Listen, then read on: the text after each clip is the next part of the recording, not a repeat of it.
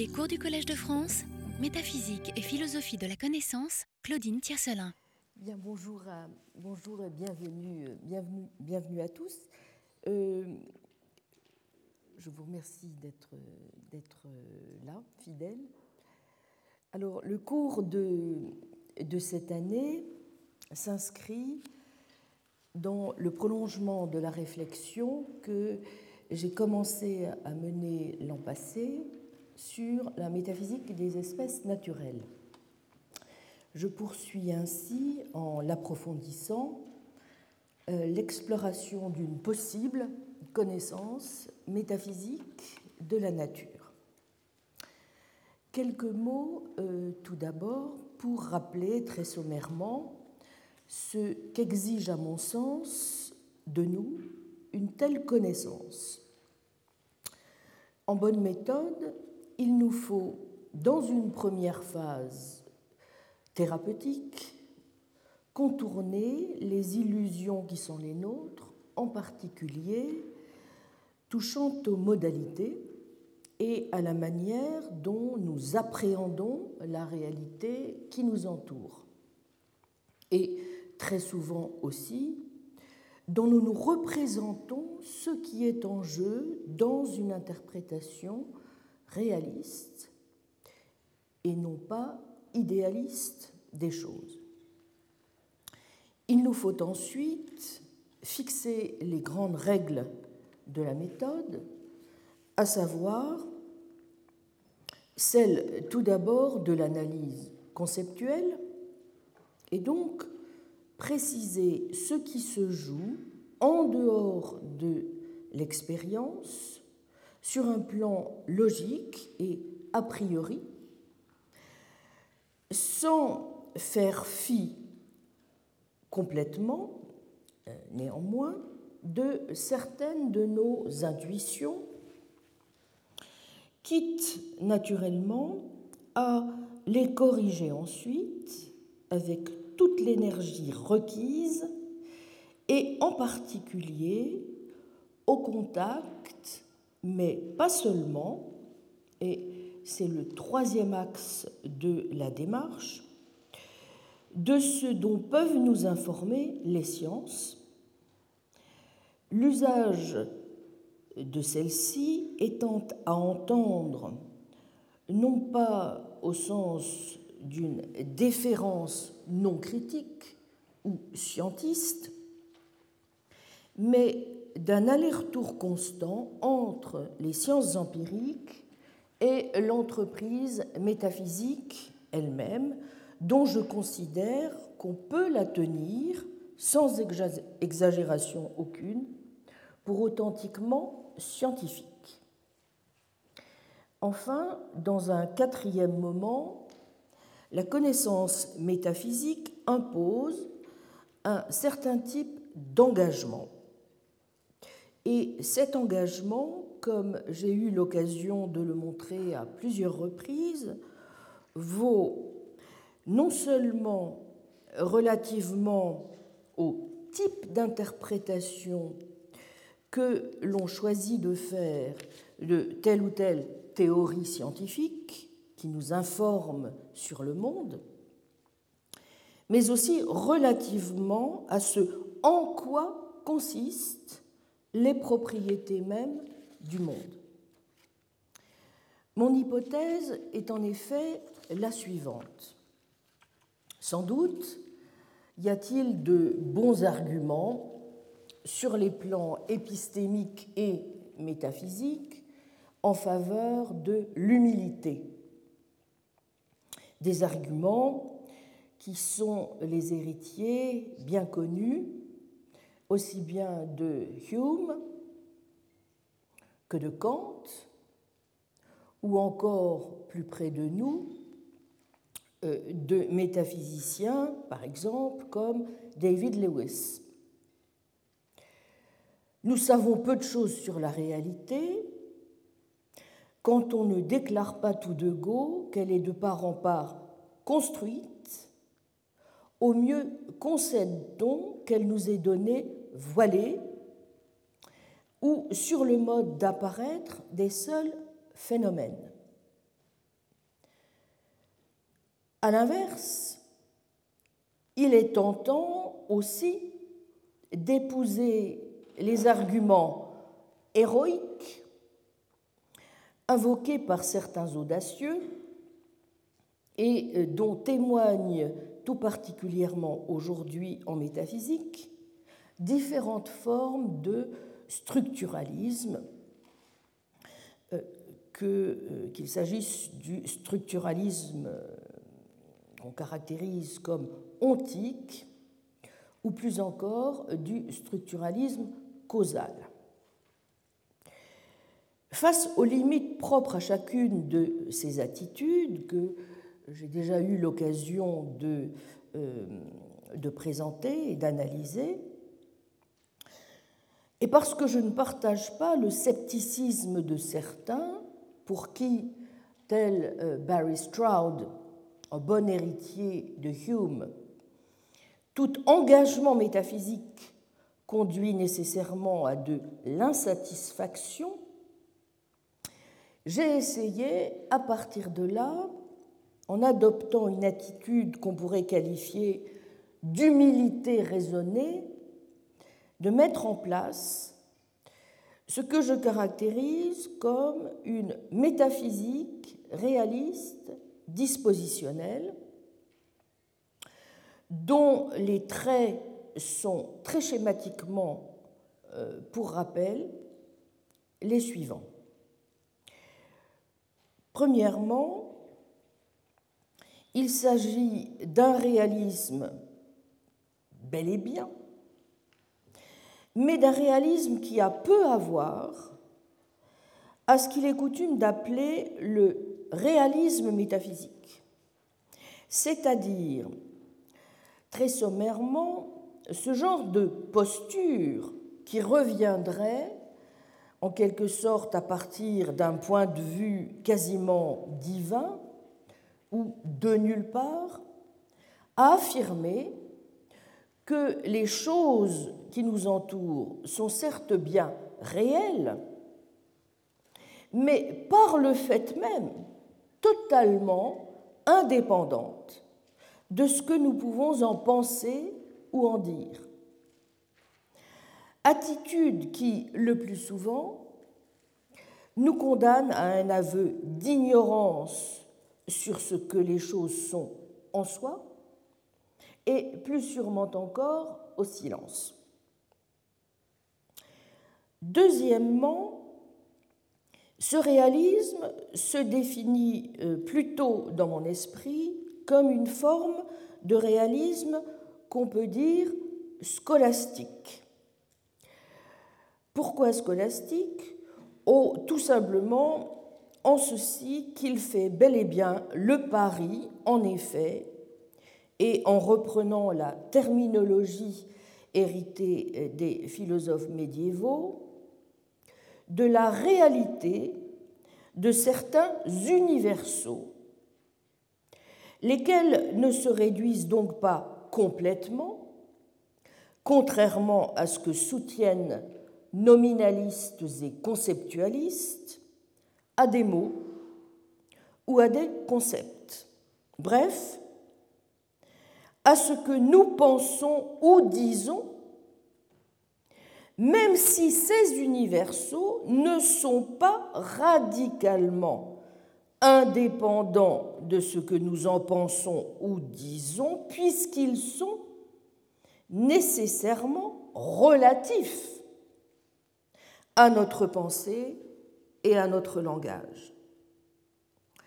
Répétons-le, le réel est bien toujours, comme l'affirme en grand lecteur qu'il était des philosophes médiévaux, le grand logicien chimiste et métaphysicien américain Charles Sanders Peirce, dont on célèbre cette année le centenaire de la mort, le réel, dit-il, est ce qui signifie quelque chose de réel.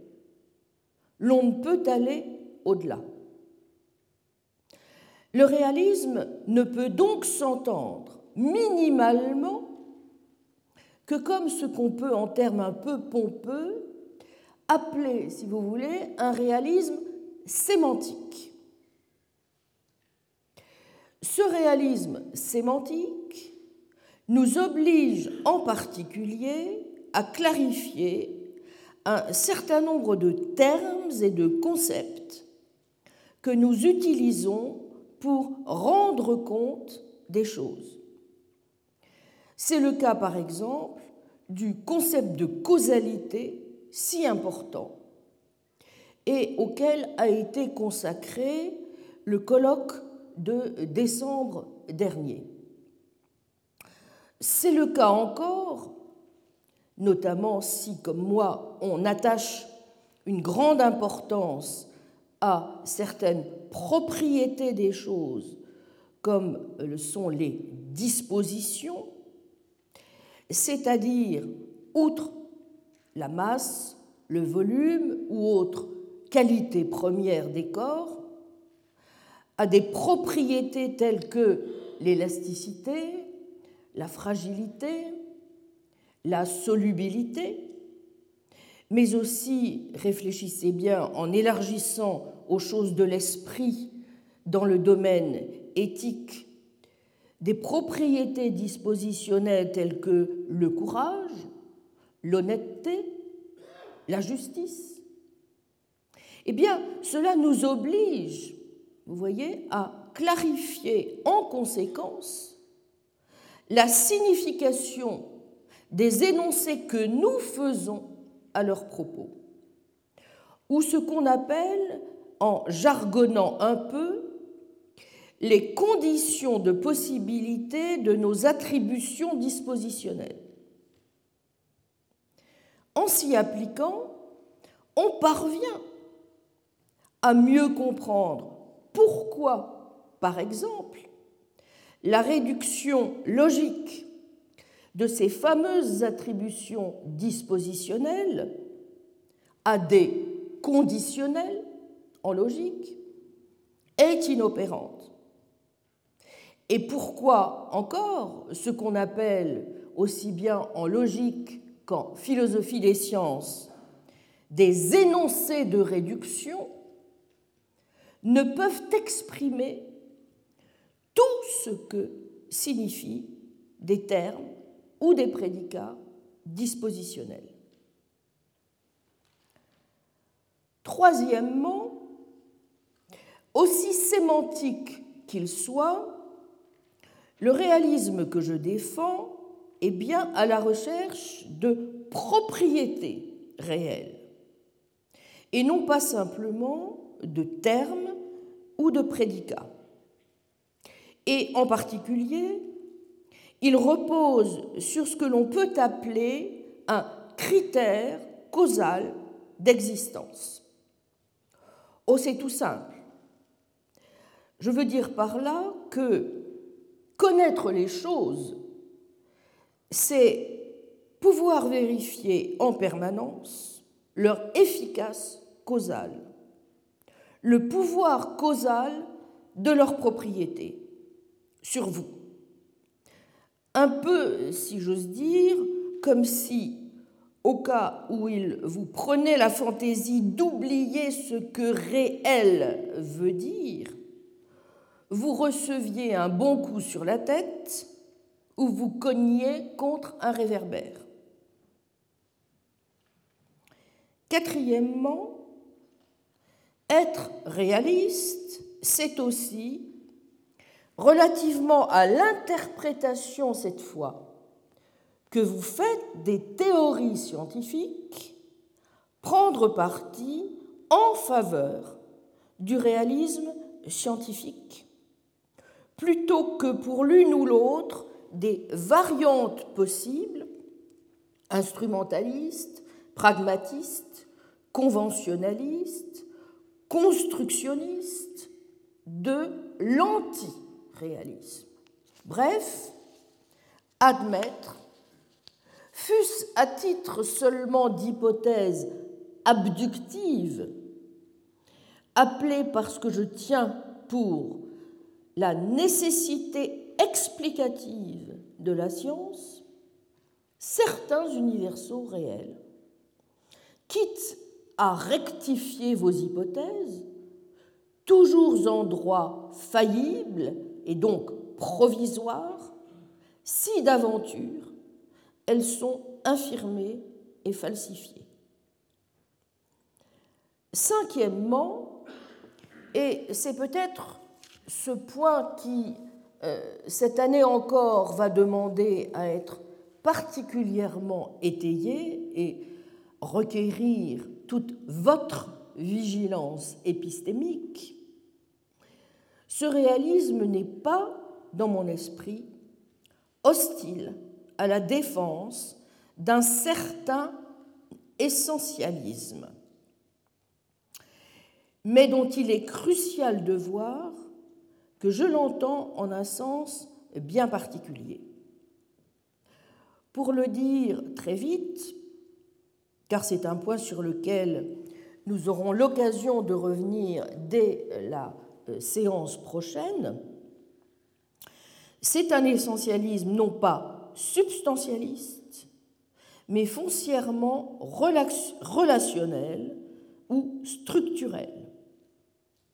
En conséquence, il impose, certes d'abord, une redéfinition de l'essence, que je ne conçois pas comme une cuidité statique ou comme un simple faisceau d'habitude, mais plutôt comme un quelque chose, un aliquid, ainsi que pouvait par exemple se représenter la nature commune des philosophes comme Avicenne ou Scott.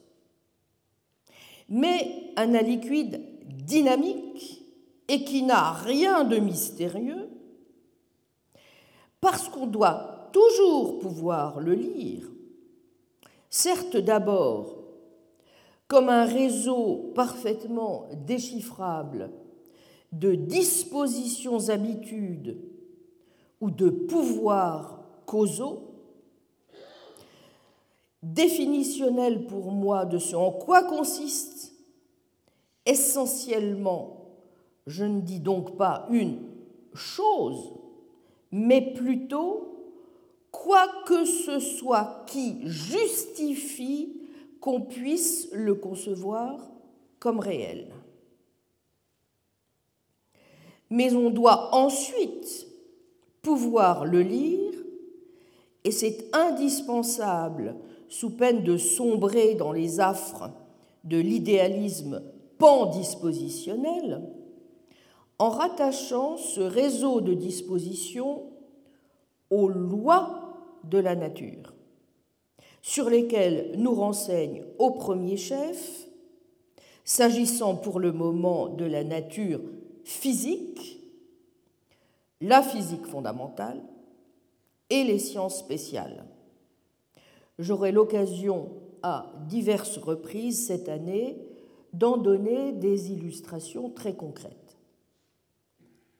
Pour exprimer les choses de manière un peu différente, je dirais que cet essentialisme impose de comprendre, certes, au premier chef le type de causalité, qui est à l'œuvre donc dans les entités qui composent la réalité et dans leurs propriétés définitionnelles, mais aussi ce en quoi, au juste, consiste la causalité, laquelle n'est peut-être pas seulement mécaniste ou efficiente, mais comporte éventuellement certains aspects téléologiques,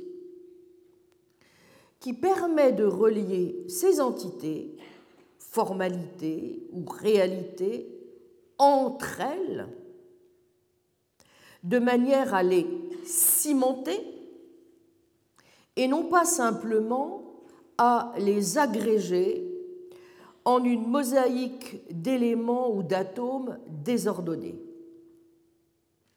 Ce pourquoi aucun réalisme ne peut, à mon sens, se dispenser de tenir compte en plus des propriétés dispositionnelles ou des pouvoirs causaux qui constituent le socle de la réalité, des lois de la nature, ce qui impose aux métaphysiciens d'élucider ce en quoi ces lois consistent et partant, bien sûr, de s'informer au plus près des enseignements que peuvent nous donner sur ce point, assurément la logique, bien sûr, ce qu'on a tendance parfois à oublier, mais aussi la physique, sans oublier les diverses sciences spéciales. En résumé, je dirais que les dispositions trouvent in fine leur intelligibilité dans la nécessité conditionnelle des lois, mais les lois, à leur tour, ne peuvent être une description vraie du monde que pour autant qu'elles se fondent dans ce que les choses peuvent faire.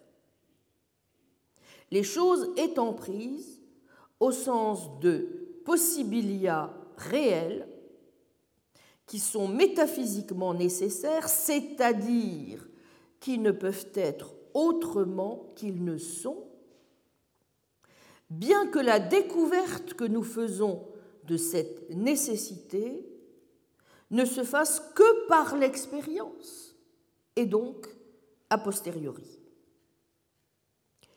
J'ai parfaitement conscience du fait que cet engagement métaphysique qui est le mien en faveur du réalisme dispositionnel peut apparaître à beaucoup comme n'étant pas particulièrement humble et encore moins raisonné. Certains le jugeront même extravagant. C'est pourquoi il impose en permanence d'être soumis au test, ainsi que je conçois la démarche même du métaphysicien.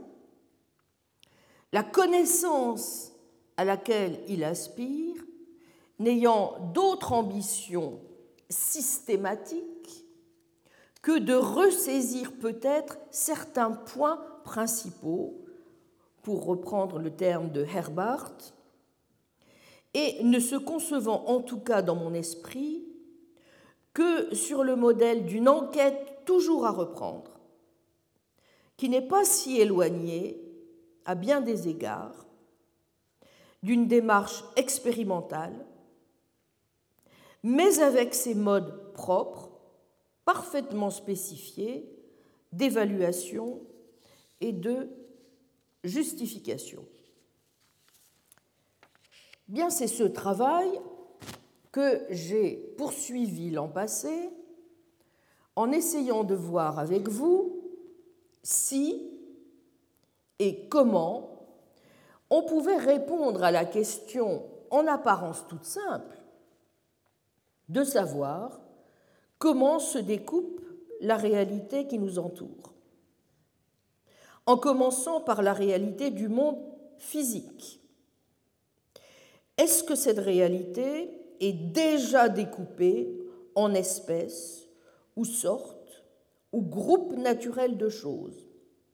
Ce que les anglophones désignent par le terme de natural kinds, qui nous permettrait de repérer en quelque façon des articulations bien claires. Ou bien est-ce que ces soi-disant espèces naturelles ne sont en réalité que le pur et simple produit des classifications que nous choisissons d'opérer dans la nature. Comme nous allons le voir plus en détail cette année, en mettant de façon plus précise en difficulté les acquis de l'analyse conceptuelle au contact des sciences, et non seulement des sciences de la nature physique, mais pour une part de l'anthropologie, Il s'agit là d'une question cruciale, qui n'est que la reprise incessante de ce qu'il est coutume d'appeler depuis les médiévaux le problème des universaux, et à laquelle le métaphysicien, engagé ne peut se soustraire. Ce d'autant moins que les réponses apportées par chacun des camps ne relèvent pas seulement de choix logiques ou psychologiques, comme celui pour les paysages désertiques, si vous avez une préférence pour le nominalisme et le conceptualisme, ou pour les jungles mainongiennes, très peuplées, si vous avez un faible pour le réalisme.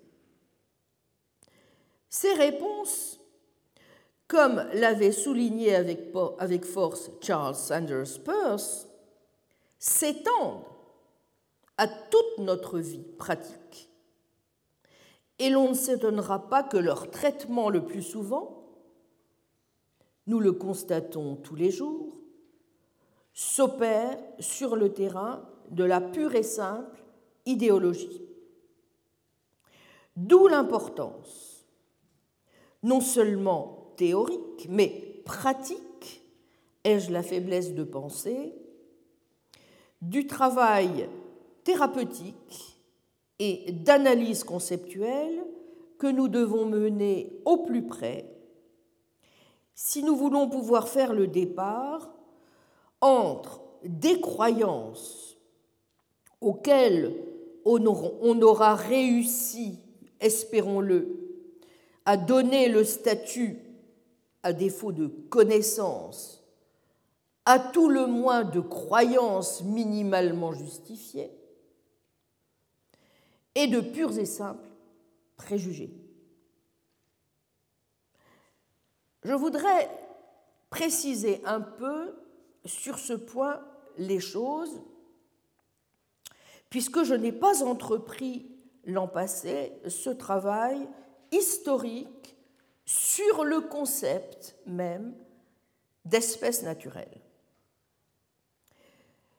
Jan Hacking, qui, comme vous le savez, a occupé ici même entre 2001 et 2006 la chaire de philosophie et d'histoire des concepts, et dont le premier cours portait l'intitulé Les classifications naturelles, a souvent fait remarquer, non sans raison, qu'il y a d'emblée certaines difficultés à parler des problèmes néanmoins bien réel qui entoure la question des espèces naturelles, et ce pour une raison toute simple qui a trait au fait qu'en toute rigueur, ce que nous évoquons en français sous le terme d'espèces naturelles correspond, comme je l'ai dit, à ce que la langue anglaise désigne par celui de natural kinds.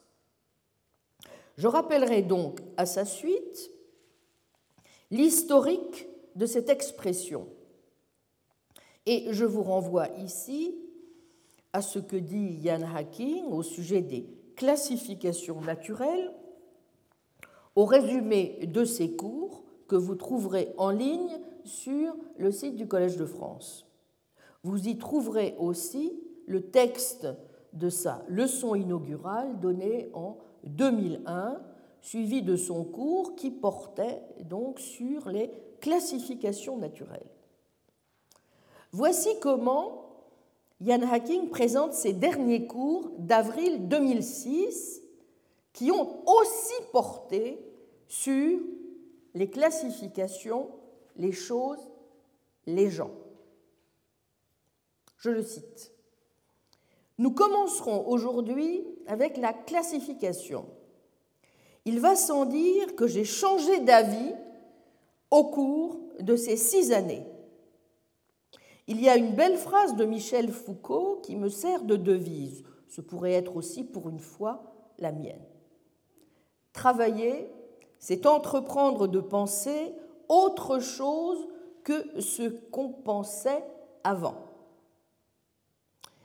En 2001, poursuit Hacking, je pensais qu'il existait un bon concept de classification naturelle et correspondant au concept une bonne classe claire et distincte des classifications naturelles. La tâche, assez lourde, était simplement de définir cette idée et de l'expliquer. Je pensais que la meilleure voie était celle qu'avait suivie la philosophie analytique, qui s'appuie sur l'idée de ce que les Anglais nomment natural kinds. La philosophie anglophone a développé sur ce thème une grande tradition qui remonte à 1840. Elle culmine dans les recherches et les publications brillantes, éclatantes de Saul Kripke et Hilary Putnam vers 1980. Quand Jean Largeau a traduit un article célèbre de Quine 1969, Natural Kinds, il a choisi en 1986, après beaucoup de méditation, de rendre l'expression en français par espèce naturelle. Pierre Jacob l'a suivi quand il a traduit Kripke en 1982. Moi aussi, en 2001, bien que j'ai été tenté de parler plutôt de genre naturel. Mais, poursuit Hacking, il y a un problème. À l'époque où le mot kinds a été introduit en anglais, des auteurs comme John Stuart Mill voulaient un mot différent de espèce ou genre. Mill, par exemple, voulait prendre ses distances à la fois vis-à-vis de la tradition aristotélicienne et scolastique et de l'usage qui avait cours dans l'histoire naturelle et la biologie. De plus, il voulait un mot qui puisse souvent recouvrir à la fois les espèces et les genres, aussi bien dans l'usage scolastique qu'en biologie. Il n'y a pas de mot français correspondant à kind. Mais nous avons un mot correspondant à l'anglais sort, presque un synonyme de kind. Nous avons le mot sorte. Bien sûr, le mot pose aussi des problèmes. En particulier, il n'est pas conforme à l'usage courant de l'employer seul. On parle facilement de sorte de choses, mais pas de sorte sans chose, sans préciser de quelles choses elles sont les sortes. Mais le mot kind en anglais a posé le même problème et l'usage philosophique a modifié l'usage pour les philosophes analytiques, sinon pour la langue quotidienne. Et Hacking conclut à partir de là ceci Quoi qu'il en soit désormais, quand je voudrais traduire le mot anglais natural kinds, je dirais sorte naturelle. Quand je parle des sortes par rapport à la tradition des natural kinds, c'est dans les occurrences où un anglophone aurait dit kinds. Ainsi, la tradition est la tradition des sortes naturelles. Et pour être tout à fait précis dans la mise en perspective historique du concept, Voici comment Hacking présente ce qu'il appelle une petite justification philologique de l'emploi du mot sorte pour rendre l'anglais kind, que Jean Largeau et après lui Pierre Jacob à l'inverse ont préféré traduire par Locke lui-même a dit que le mot anglais pour les noms latins species et genera sont sorts et kinds.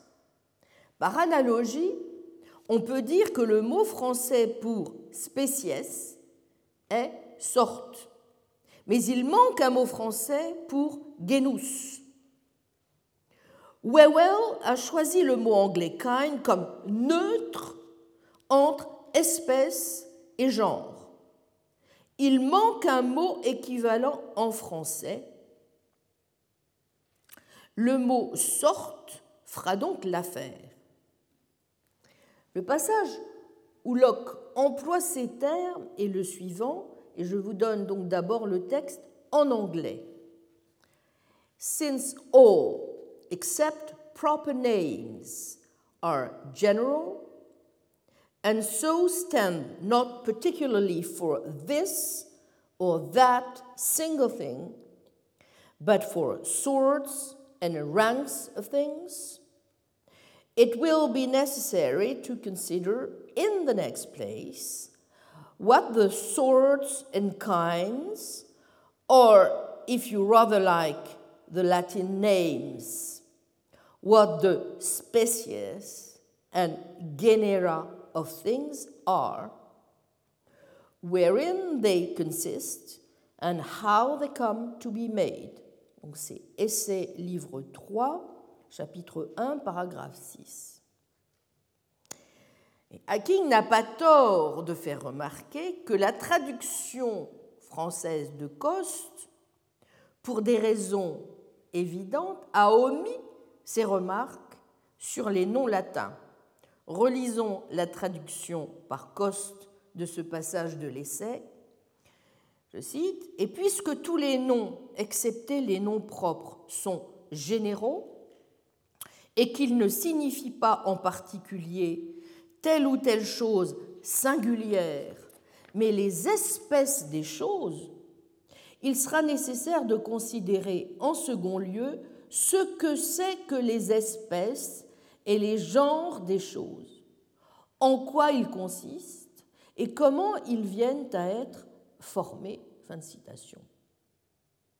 Bref, dans la traduction française 1866 du système de logique de John Stuart Mill, le mot kind est également traduit par les deux mots espèce et genre, parfois sur la même page. Donc, on peut estimer en effet qu'il vaut mieux, pour éviter toute confusion et ce genre de solécisme, adopter le terme de sorte. Sur le plan de l'histoire des concepts, à laquelle nous devons toujours être attentifs, en toute rigueur, Yann Hacking a raison. Et loin de moi l'idée d'éluder la difficulté. Notre outil de travail en philosophie ce sont d'abord les mots du langage ordinaire. Et nous savons tous qu'ils sont les premiers à engendrer de faux problèmes en philosophie. Un fait est clair, il n'y a pas de tradition des sortes naturelles en français. Cournot contemporain des premiers Anglais à parler de ces questions, a produit une très bonne analyse de l'idée de groupe naturel emprunté à la botanique. Cette idée-là a aussi servi de point de départ pour les Anglais. Mais en France, les idées de Cournot n'ont pas eu de suite, malheureusement, si je puis dire et n'ont pas donné naissance à une tradition de pensée. Voici ce que dit, non sans humour, Hacking. Mes collègues en sciences de la vie et de la mort, la paléontologie, au Collège de France, m'ont dit en 2001 qu'il serait utile d'introduire en France ce discours sur les classifications naturelles et les sortes naturelles. J'étais d'accord. Aujourd'hui, j'ai changé d'avis. 2006. Certes, on a beaucoup appris au cours des 165 ans de cette tradition philosophique. Mais il n'existe rien de tel qu'une sorte naturelle, ni même qu'une classification naturelle. J'ai donc choisi pour titre de cette première leçon, et donc la dernière leçon que Hacking a donnée en 2006, n'est-ce pas, cette formulation paradoxale, les classifications naturelles n'existent pas. Autrement dit, si nous suivons Hacking, il n'est pas seulement difficile de déterminer si les espèces naturelles renvoient bien à des choses, ou si elles ne sont pas que l'ombre portée de nos préjugés et stéréotypes sur des classifications qui, parce qu'elles sont d'abord et avant tout des noms, ne renvoient pas aussi immédiatement que certains le voudraient à des choses indépendantes de nous. On peut, selon lui, à bon droit, considérer que le problème est uniquement celui de savoir ce qui se joue socialement, institutionnellement et idéologiquement autour de ces soi-disant classifications naturelles. Et c'est en définitive ce sur quoi Hakim, comme on le sait, a de plus en plus entrepris de porter sa réflexion. Les classifications, ce sont d'abord des mots, des noms, et par voie de conséquence, le lieu même où vont pouvoir se développer avec bonheur les idéologies et les normes. Comment ne pas rappeler ce qu'écrivait Nietzsche dans Le Gai Savoir, et que citait déjà Hacking en 2001 Le nom des choses importe infiniment plus que ce qu'elles sont, dit Nietzsche. La réputation, le nom, l'aspect, l'importance, la mesure habituelle et le poids d'une chose, à l'origine le plus souvent une erreur, une qualification arbitraire, jetée sur des choses comme un vêtement, et profondément étrangère à leur esprit, même à leur surface. Par la croyance que l'on avait en tout cela, par son développement de génération en génération, cela s'est peu à peu attaché à la chose, s'y est identifié pour devenir son propre corps. L'apparence primitive finit par devenir presque toujours l'essence et fait l'effet d'être l'essence. Il faudrait être fou pour s'imaginer qu'il suffit d'indiquer cette origine et cette enveloppe nébuleuse de l'illusion pour détruire ce monde considéré comme essentiel la fameuse réalité. Mais n'oublions pas non plus ceci, il suffit de créer des noms nouveaux, des appréciations et des probabilités nouvelles pour créer à la longue des choses nouvelles. Bon. Il n'est pas dans mon intention de nier naturellement ce pouvoir des mots. A fortiori, quand on est convaincu, comme je le suis depuis un certain nombre d'années, que le contenu de signification d'un concept réside dans l'ensemble de ses effets sensibles, pratiques, concevables. Comment oublier ce qui se joue toujours à un moment ou à un autre et souvent à notre insu, dans toute entreprise de classification? Comment ne pas voir que l'on n'échappe pas aux classifications en proclamant simplement qu'elles sont des productions historiques, sociales et mentales, que nous vivons de fait dans un monde classifié, que, je cite Hacking, l'on pourrait déconstruire pour s'amuser, mais que nous aurons besoin de ces structures pour penser, en attendant qu'elles soient modifiées, non pas par déconstruction, mais par construction, par création. Bref, comment encore Ne pas voir en effet que dans ce monde où nous vivons, je cite cette très belle page de Hacking, les mots peuvent blesser. Ce traité de nom d'oiseau est censé faire mal. Les noms nous touchent de mille autres manières. Ça change tout de se voir traité de génie ou même de se voir traité de gros. Et d'autant plus quand on se prête au jeu. Les noms nous travaillent, ils nous changent et ils changent notre manière de voir notre propre vie et de nous engager dans le futur. Les noms fonctionnent différemment à des époques différentes car on leur associe des choses tout à fait différentes. Les noms ne fonctionnent pas tout seuls, comme de simples sons ou des marqueurs. Ils font partie d'un monde immense de pratiques, d'institutions, d'autorités, de connotations, d'histoires, d'analogies, de souvenirs, de fantasmes. Dans la cour de récréation, un enfant s'entend baptiser Groslard ou Padapouf. C'est blessant, mais seulement parce qu'on méprise la Grèce. En d'autres lieux et d'autres temps, on aurait pu trouver rassurant d'être gros.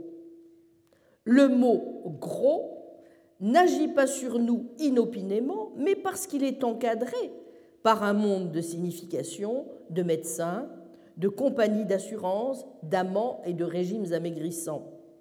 Idem pour le sex appeal.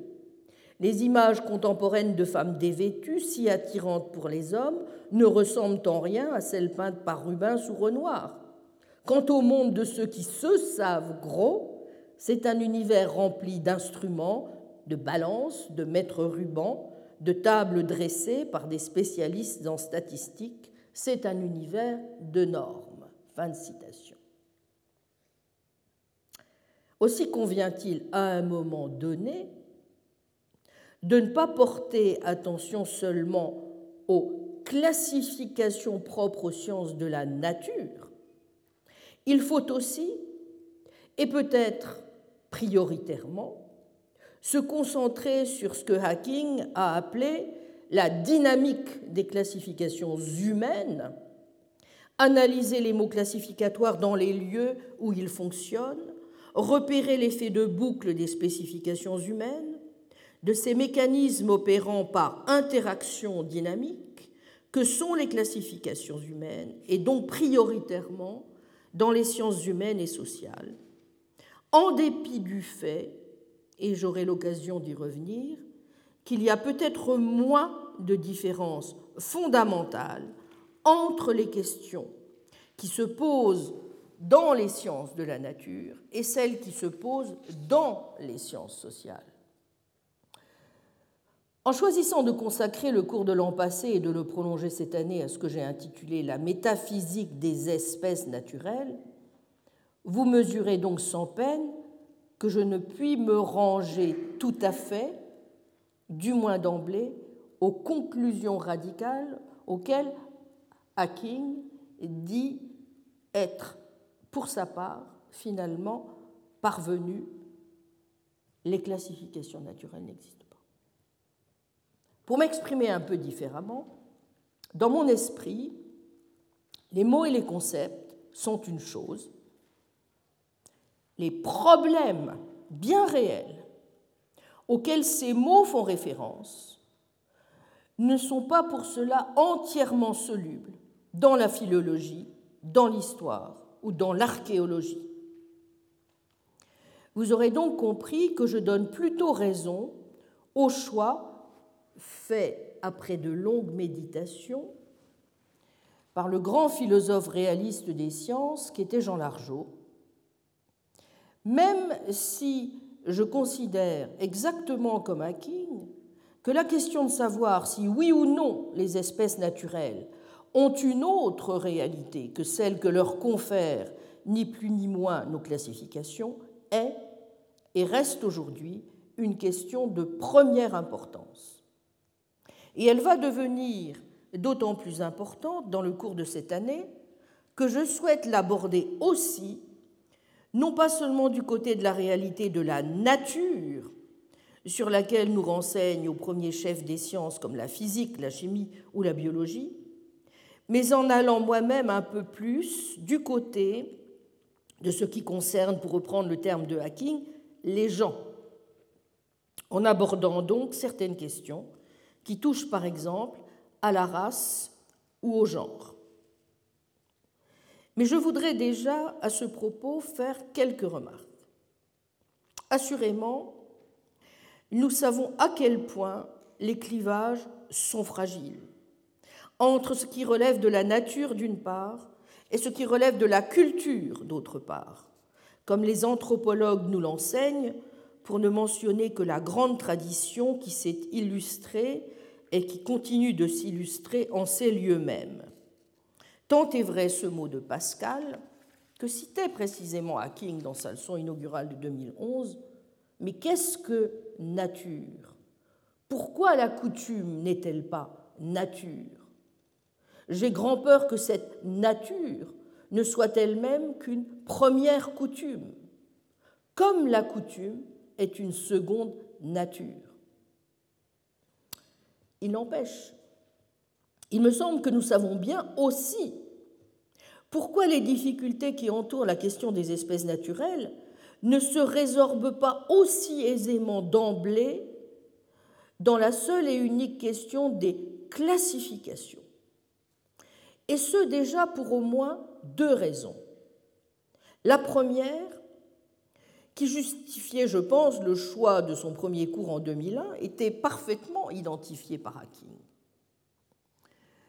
Il rappelait en effet ce qui est à la fois une nécessité pour la pensée elle-même et l'essence d'un des styles de raisonnement scientifique, le style classificatoire et taxonomique. Je veux parler, dit Hacking, du processus de classification. Il est au cœur des sciences taxonomiques, de la systématique botanique et zoologique. Aujourd'hui encore, le système naturel de classification fait l'objet de stupéfiants débats. Et on se retrouve face au même vieux débat ontologique. Quelles classes sont réelles? L'espèce, le genre, la famille, le phylum. Et parmi celles-ci, lesquelles ont été introduites pour les besoins d'un agencement méticuleux en arbre, et lesquelles représentent la manière dont s'organise réellement le monde vivant.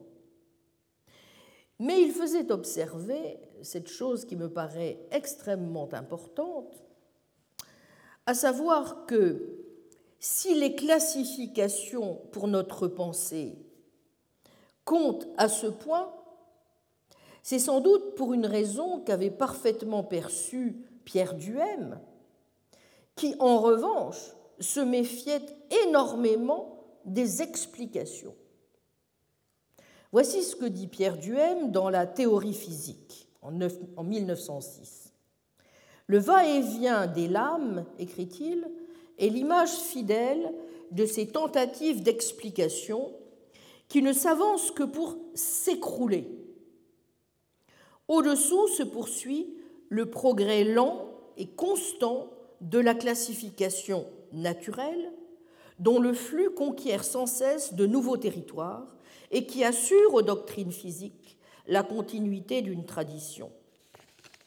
Les classifications importées donc, vous le voyez pour Duhem, par le minimum de stabilité même qu'elles assurent à la pensée. Bref, en dépit du fait que Duhem connaissait bien la vivacité des querelles relatives au juste principe à suivre pour classer les êtres vivants, querelle encore d'actualité aujourd'hui, il croyait qu'en elle-même, les taxonomies reflètent toujours mieux une sorte de structure sous-jacente du monde vivant, et cela même si l'on ne parvient jamais à un accord final la concernant. Parce que, dit Hacking, il était l'exemple même du philosophe profondément enclin à croire en des classifications naturelles stables, se développant et perdurant, et cela pas uniquement dans le domaine du vivant, mais aussi dans toutes les branches scientifiques. Mais serais-je tenté de dire, Duhem avait-il absolument tort de le penser? Et n'était-ce là de sa part que pur et simple préjugé.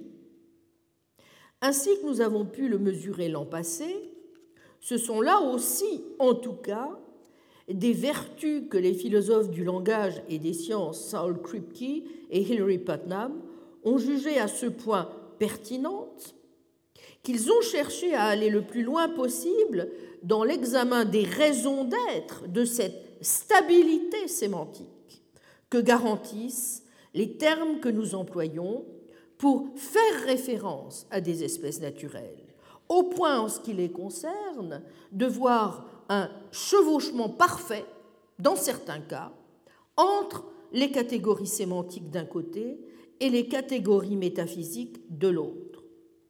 Or, n'est-ce également donc dans leur cas que parce qu'ils sont victimes du même type de préjugés Est-il à ce point déraisonnable de penser que ce peut être éventuellement, pour un certain nombre de raisons, qu'on ne qualifiera pas d'emblée de bonnes, mais qui, à tout le moins, ne peuvent peut-être pas aussi aisément se réduire aux simples préjugés.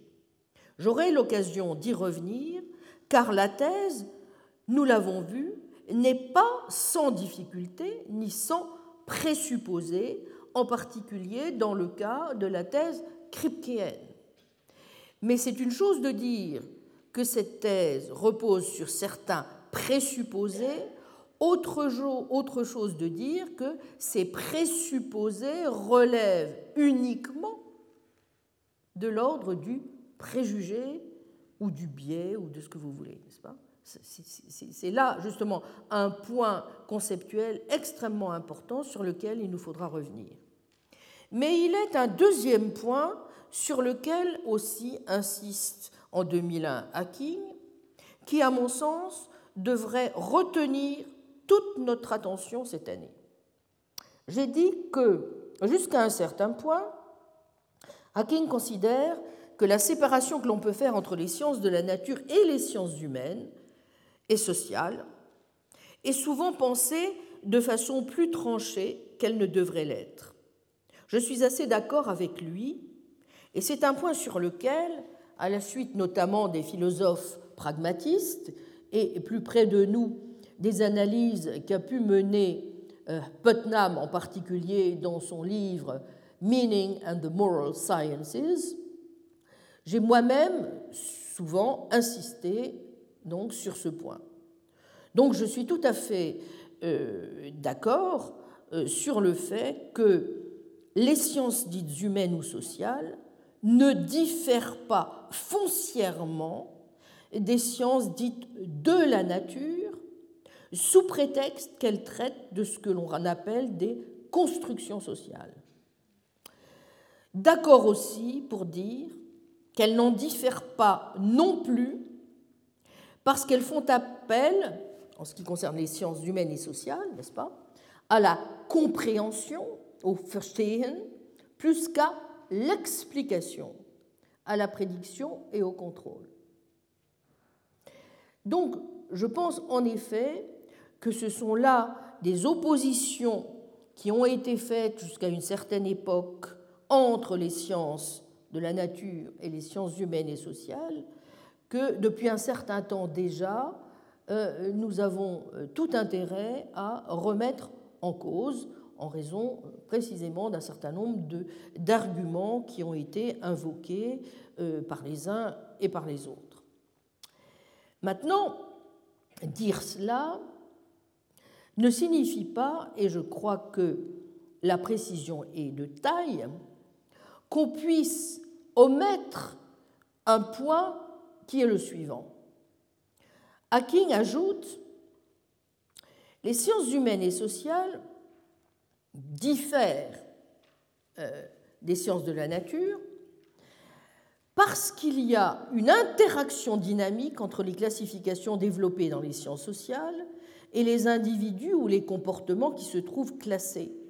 En qualifiant un type de personne ou de comportement, on peut l'affecter directement au point même de le transformer. C'est pour cela qu'il peut arriver que changent les caractères spécifiques d'individus. Et ces changements rendent nécessaire de réviser ce que l'on sait de ces individus, et même de retoucher nos classifications. J'ai appelé cela l'effet de boucle des spécifications humaines. Et je ne suis en rien dogmatique en matière d'humain, car si nous commençons à vivre au milieu des cyborgs ou à devenir des cyborgs, je crois que la rétroaction biologique va faire partie de nos vies quotidiennes. Le bouclage classificatoire va continuer en parallèle, peut-être jusqu'à ce que tous deux se confondent dans un monde que personne ne peut prédire. Les sciences sociales, systématiques aussi bien qu'institutionnalisées, ont entre leurs mains toute une batterie de données statistiques et d'analyses informatiques s'appuyant sur des classifications de personnes. On considère comme acquis que ces classifications fonctionnent de la même façon que celles utilisées dans les sciences de la nature. Mais en fait, celles des sciences sociales cherchent à atteindre des cibles mouvantes, à savoir des personnes et des groupes de personnes qui peuvent changer, en particulier parce qu'elles savent comment elles sont classifiées. Fin citation. En d'autres termes, et même si l'on est prêt à souligner la difficulté d'une évaluation de ce en quoi peut consister la naturalité d'une espèce, être prêt à admettre que nous pensons ce concept sur la base de préjugés, de biais, de stéréotypes. Bref, que pour citer Hacking, le terme même de naturel est profondément idéologique. Et par voie de conséquence, si l'on peut être prêt à admettre qu'aucune étude portant sur une classification ne peut échapper à l'obligation d'examiner les racines de cette idée, et de montrer comment elle a été mise à contribution par différentes idéologies, et cela même à notre époque, ou encore qu'aucune étude du mot naturel ne peut manquer d'aborder cet autre grand mot chargé d'idéologie réelle, tant ces mots sont pratiques dans la vie courante, mais se montrent fuyants, trompeurs et traîtres et il n'est pas déplacé de parler même de faux amis lorsque des philosophes les mettent à contribution. Il n'empêche. Et c'est Hacking le premier qui le note, observons-le. Une chose est tout de même difficilement contestable, et nous devrons aussi la garder en permanence à l'esprit lorsque certaines tentations constructionnistes se feront un peu trop pressante. Bon nombre de classifications diffèrent fondamentalement du type de classification humaine. Ni les électrons, ni les chaises ne sont doués de compréhension. Quel nom donner à ce dernier genre de classification classification indifférente, dit Hacking, fera l'affaire. La classification électron est indifférente dans la mesure où appeler un électron électron ne lui fait ni chaud ni froid. Rien de surprenant ici, car il n'est pas lucide et ne va certainement pas changer ses habitudes du fait qu'il sait comment l'électron est classifié. Fin de citation. Bon. Ce rappel des positions de Jan Hacking était nécessaire.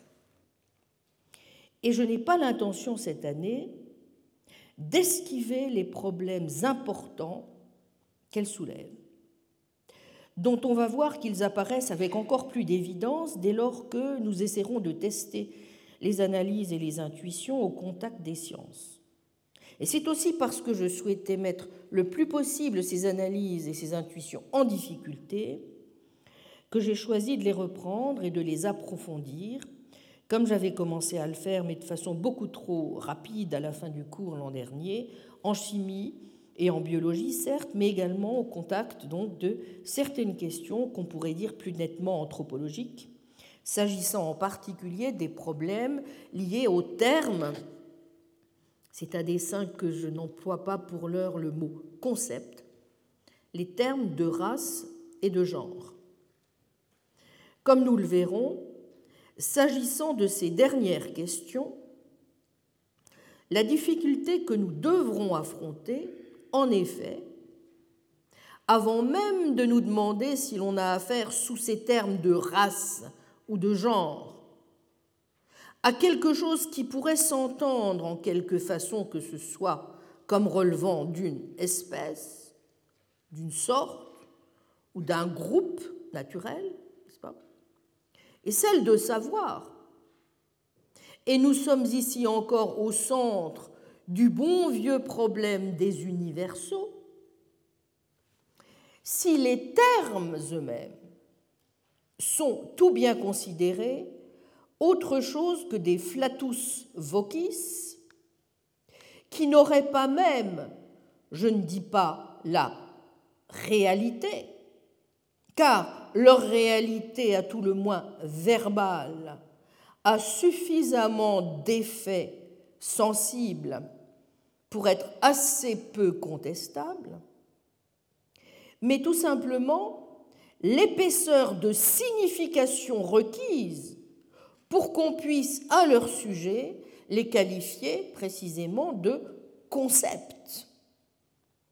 Car somme toute, ce pourquoi un conceptualiste est en toute rigueur toujours en meilleure posture qu'un pur nominaliste, un concept ou une idée abstraite est au moins déjà le produit d'un jugement. Voici donc comment j'envisage cette année d'approfondir avec vous l'analyse de la connaissance métaphysique des espèces naturelles et le programme des séances que vous avez donc sur euh, la feuille d'accompagnement qui vous a été distribuée.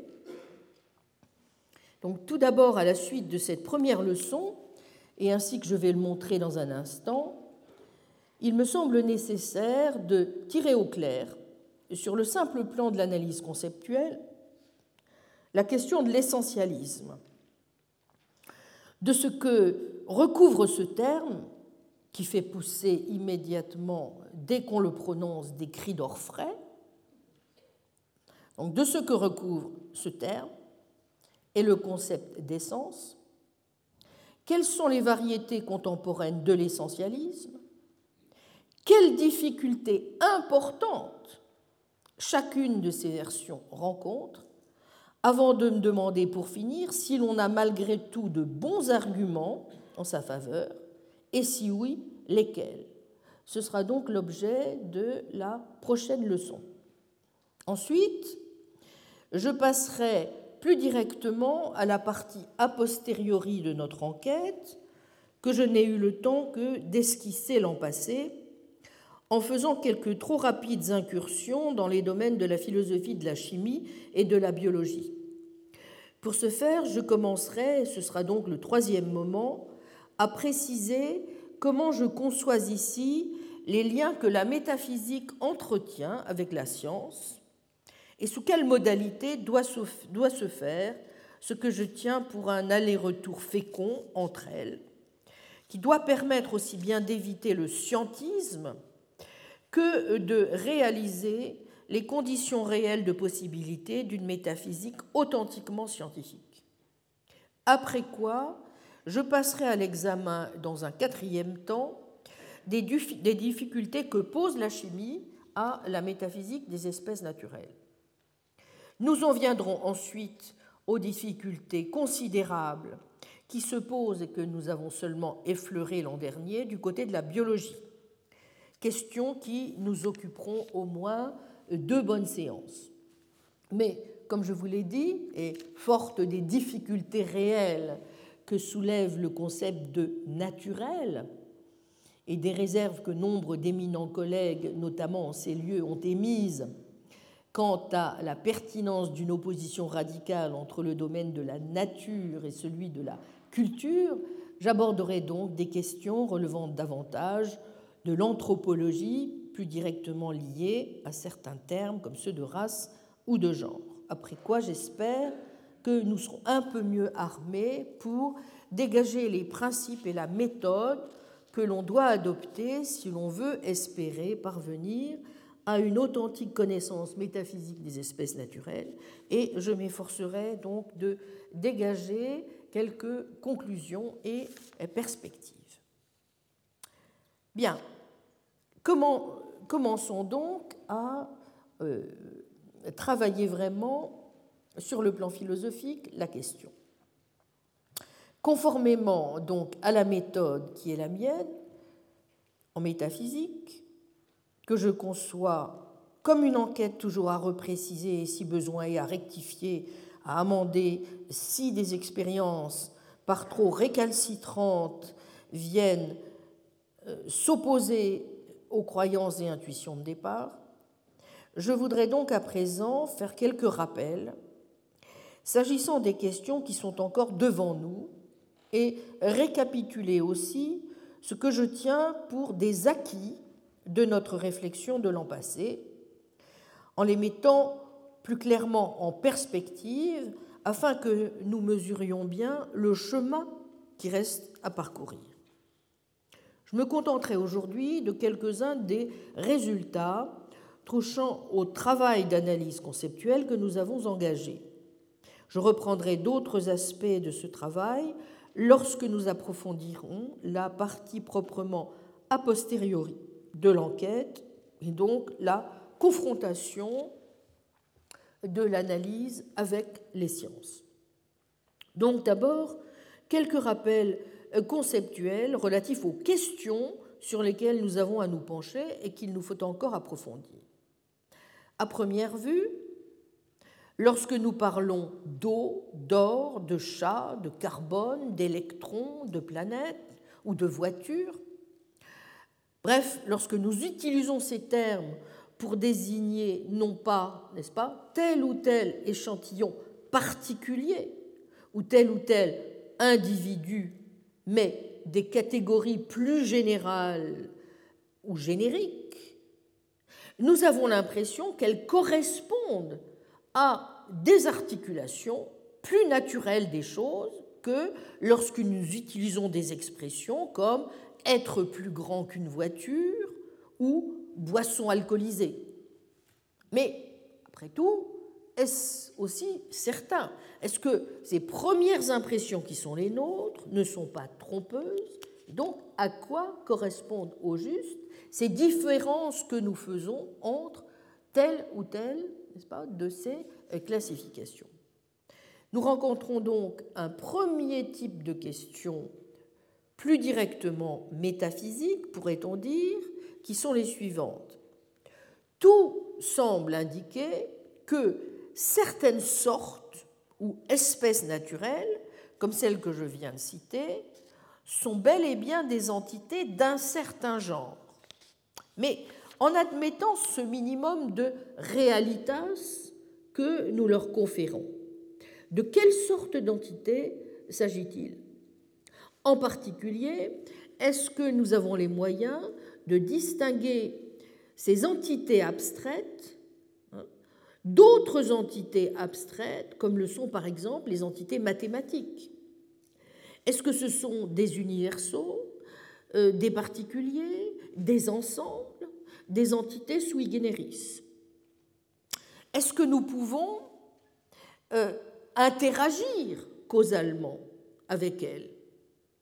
Ou y faire simplement même référence Bon, je ne reviens pas ici sur la centralité de mon point de vue en métaphysique de cette question, euh, qui est euh, l'un des aspects importants de ce qu'on a pu appeler le défi de l'intégration, qui soulève en particulier la question de l'accès cognitif que nous avons ou non, en tout cas que nous sommes ou non capables d'expliquer aux entités quelles qu'elles soient.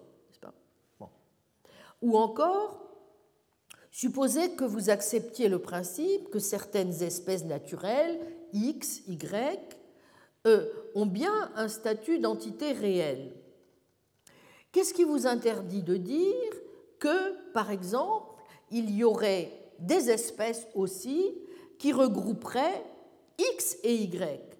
Par exemple, si X et Y sont donc deux espèces naturelles, euh, que pouvons-nous dire de X ou Y, ou encore de X et Y, ou encore de non-X ou de non-Y Bref, nos intuitions semblent militer à l'encontre d'espèces qui seraient disjonctives ou conjonctives ou négatives, mais après tout, euh, pourquoi devrions-nous prendre moins au sérieux ou plus au sérieux ces intuitions?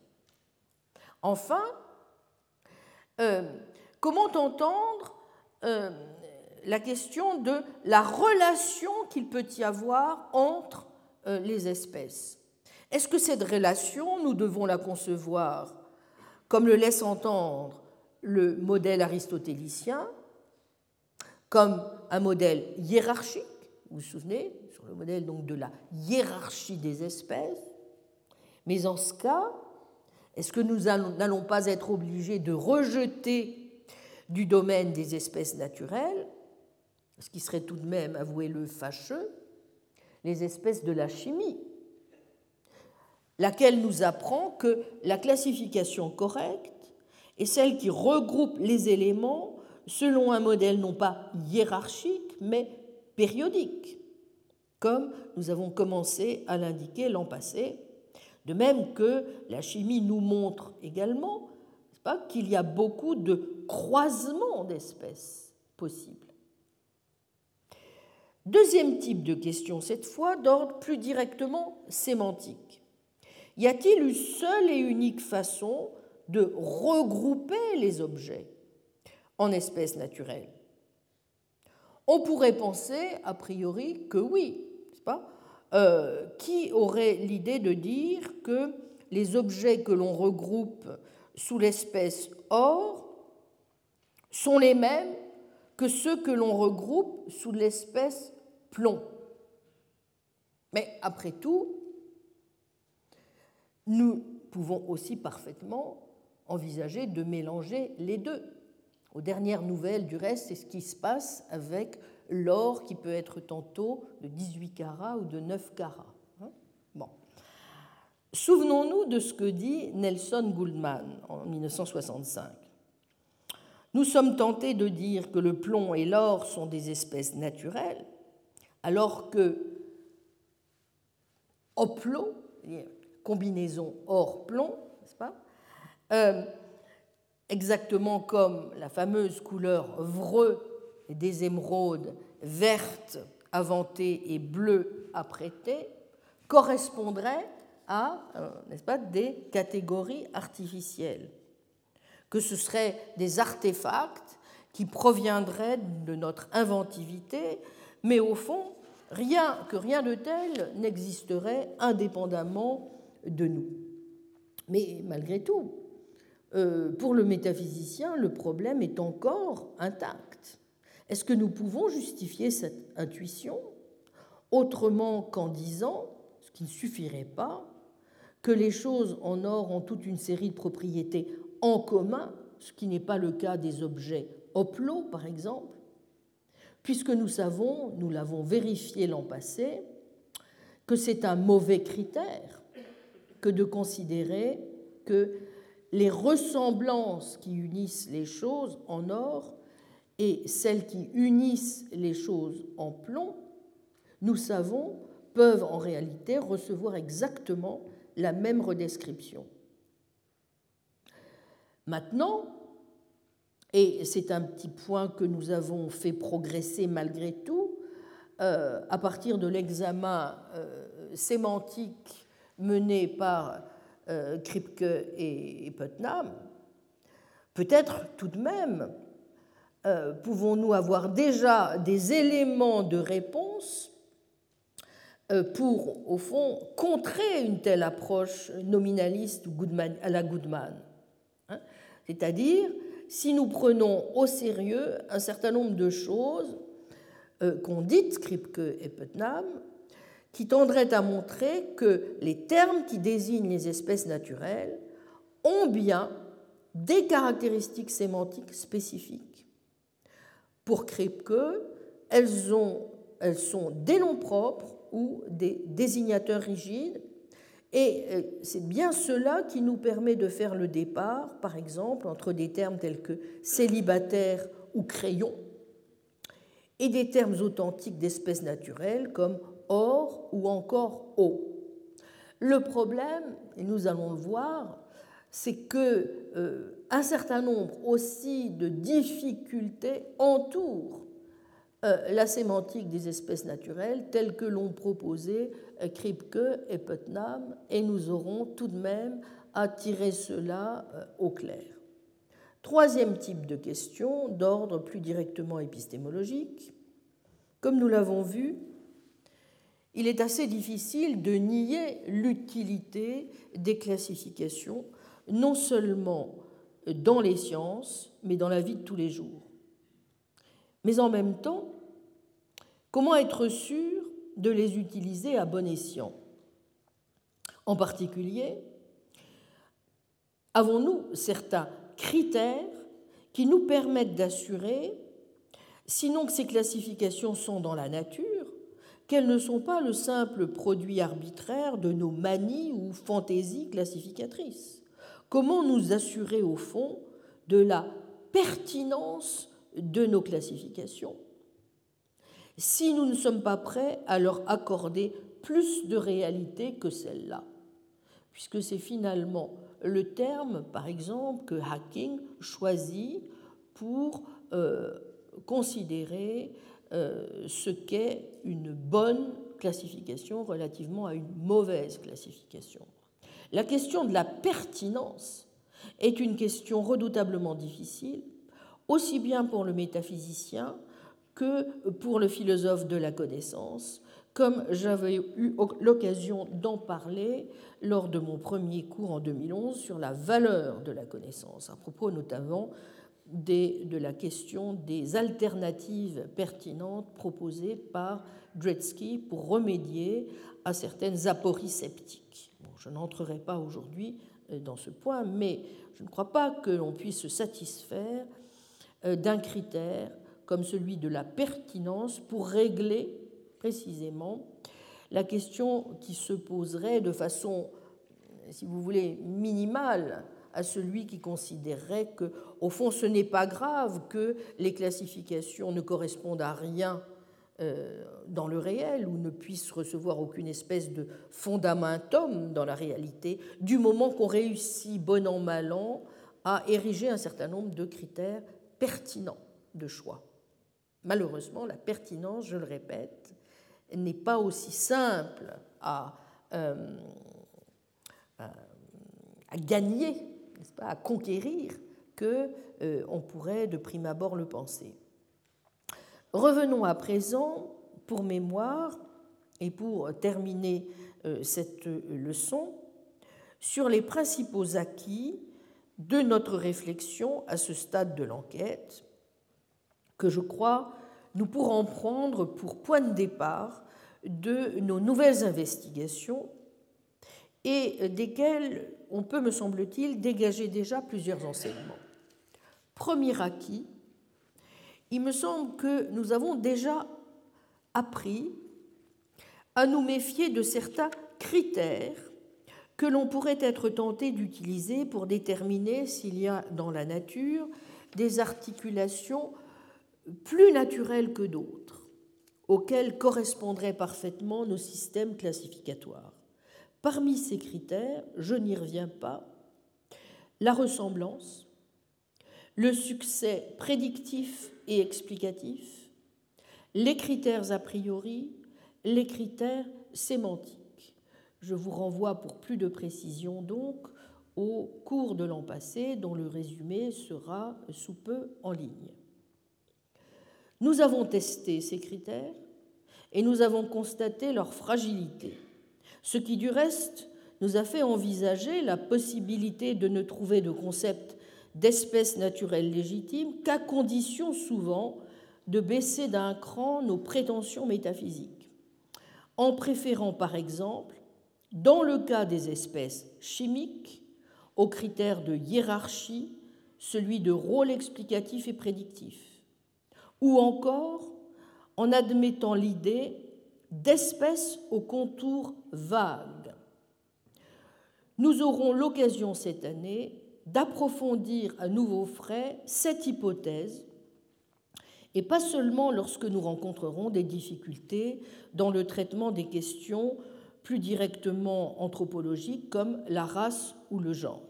Mais souvenons-nous du caractère opératoire donc de ces, euh, je crois, de ces résultats auxquels nous sommes d'ores et déjà parvenus. Deuxième acquis, me semble-t-il, s'agissant cette fois des critères plutôt sémantiques, j'ai donc rappelé la fragilité du critère de simplicité.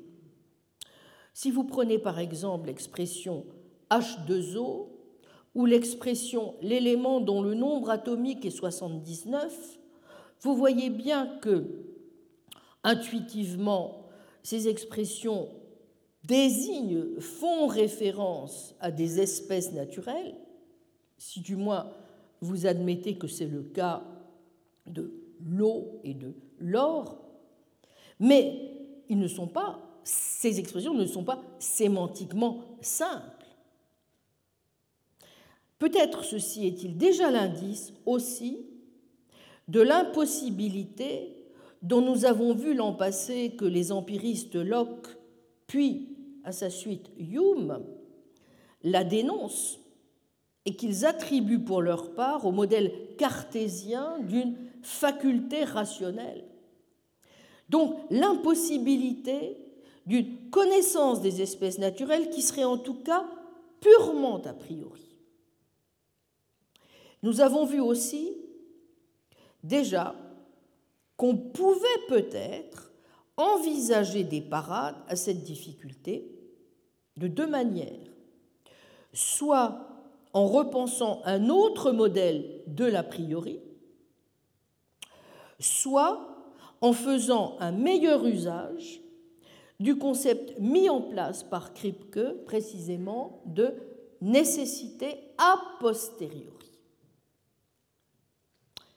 Troisième acquis, me semble-t-il, s'agissant de ce qu'impliquerait de penser les espèces naturelles en termes d'essence si nous devions faire appel à ce concept.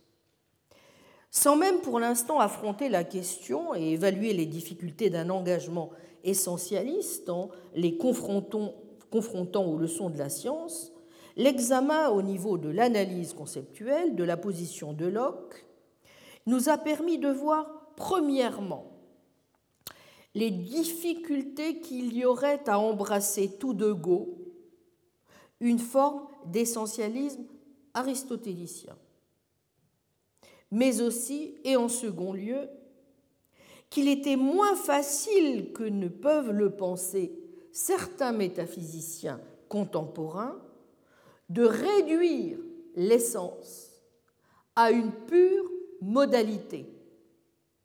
En d'autres termes, nous devrons veiller à distinguer, première définition, F est une propriété nécessaire de A si et seulement si A a F dans tous les mondes possibles qui incluent A. Par exemple, dire que l'eau est essentiellement H2O signifie que dans tout le monde où il y a de l'eau, elle est composée de H2O et que dans tout monde où on trouve la bonne configuration H2O, c'est de l'eau. Et deuxième définition, F est une propriété essentielle de A. Si et seulement si le fait d'être F est constitutif de l'identité de A, qui est la définition que reprennent dans un sillage aristotélicien les médiévaux puis Locke. L'essence d'une chose est ce qui détermine apparemment quelle sorte de chose elle est et ce qui détermine ensuite son appartenance à telle ou telle espèce. Et c'est la raison pour laquelle quiconque nierait que les choses ont une essence devrait nier, si du moins l'on suit Thomas d'Aquin, l'existence d'une différence spécifique entre elle ou lui et, disons, un âne ou un chou. Or, c'est peut-être une dimension importante de l'essence, comme je l'ai dit, que manquent certains essentialistes contemporains, en particulier Kripke, mais aussi Brian Ellis, qui considère que pareille distinction entre essence et propriété nécessaire est inutile. Toute propriété que ne saurait manquer d'avoir un membre d'une espèce donnée, dit Ellis, est une propriété essentielle de cette espèce, et une propriété essentielle d'une espèce est simplement une propriété que ne saurait manquer d'avoir aucun membre de cette espèce. Mais suffit-il qu'une propriété soit nécessaire ou un désignateur rigide pour être essentiel Bref, suffit-il d'appeler essence un fait modal pour le rendre ontologiquement plus fondamental? Là est toute la question et il nous faudra l'approfondir en essayant de dégager les bases de ce que pourrait être aujourd'hui, si tant est que cela soit vraiment possible, une forme d'essentialisme conséquent. C'est ce que nous verrons la semaine prochaine. Je vous remercie. Retrouvez tous les contenus du Collège de France sur www.colège-2-france.fr.